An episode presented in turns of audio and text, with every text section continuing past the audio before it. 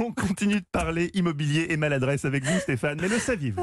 Il existe des oiseaux architectes. Farah Kestri, vous êtes notre première concurrente du jour et c'est donc de ces oiseaux amateurs d'immobilier que vous nous parlez cet après-midi. Oui, absolument. Alors, ça dépend hein, de ce que vous recherchez. Si c'est une garçonnière, il faut s'inspirer des oiseaux jardiniers à nuque rose. Il faut savoir que ce sont des oiseaux bâtisseurs.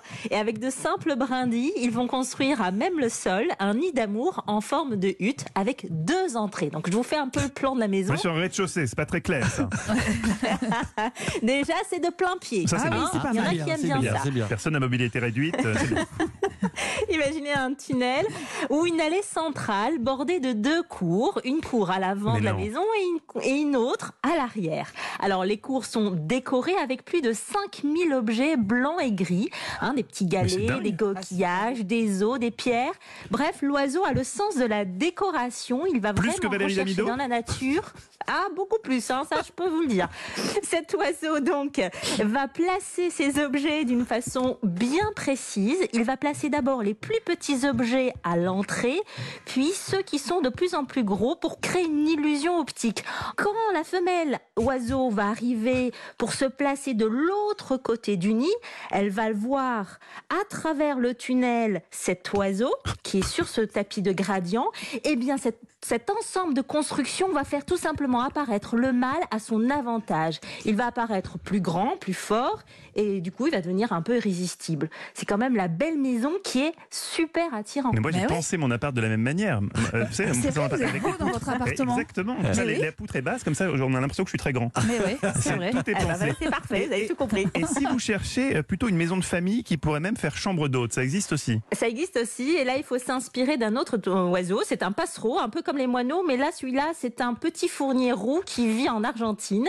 Lui aussi c'est un oiseau architecte. Il construit son nid en hauteur, et lui il va plutôt utiliser euh, de la boue et même de la bouse qu'il va mélanger avec des brindilles Il faut aimer et des même, c'est feuilles. particulier. Ah oui, ouais, voilà, mais- je vous rassure, les oiseaux n'ont pas un excellent odorat, donc ça, c'est que ça tombe bien quand même.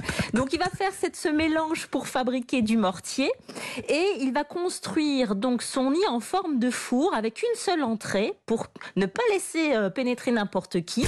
La construction donc va permettre de, euh, de garder une certaine température. La température intérieure est plus chaude que la température extérieure. Chauffage au sol? Euh, chauffage un peu au sol, exactement, c'est pas mal.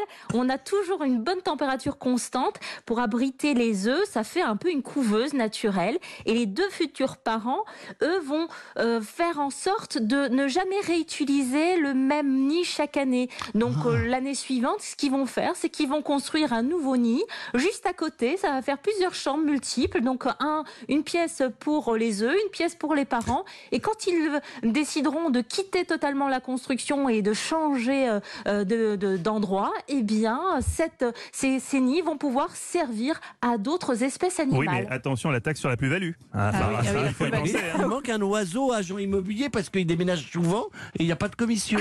Quel dommage. C'est vrai, pas de commission. Merci Farah Kestri. Et pour détendre un peu l'atmosphère dans cette étouffante compétition, peut-être pour conclure, un mot sympa à l'attention de votre adversaire, mais néanmoins collègue, Fred Goetti. Quel intérêt? Aucun. Ok, ok.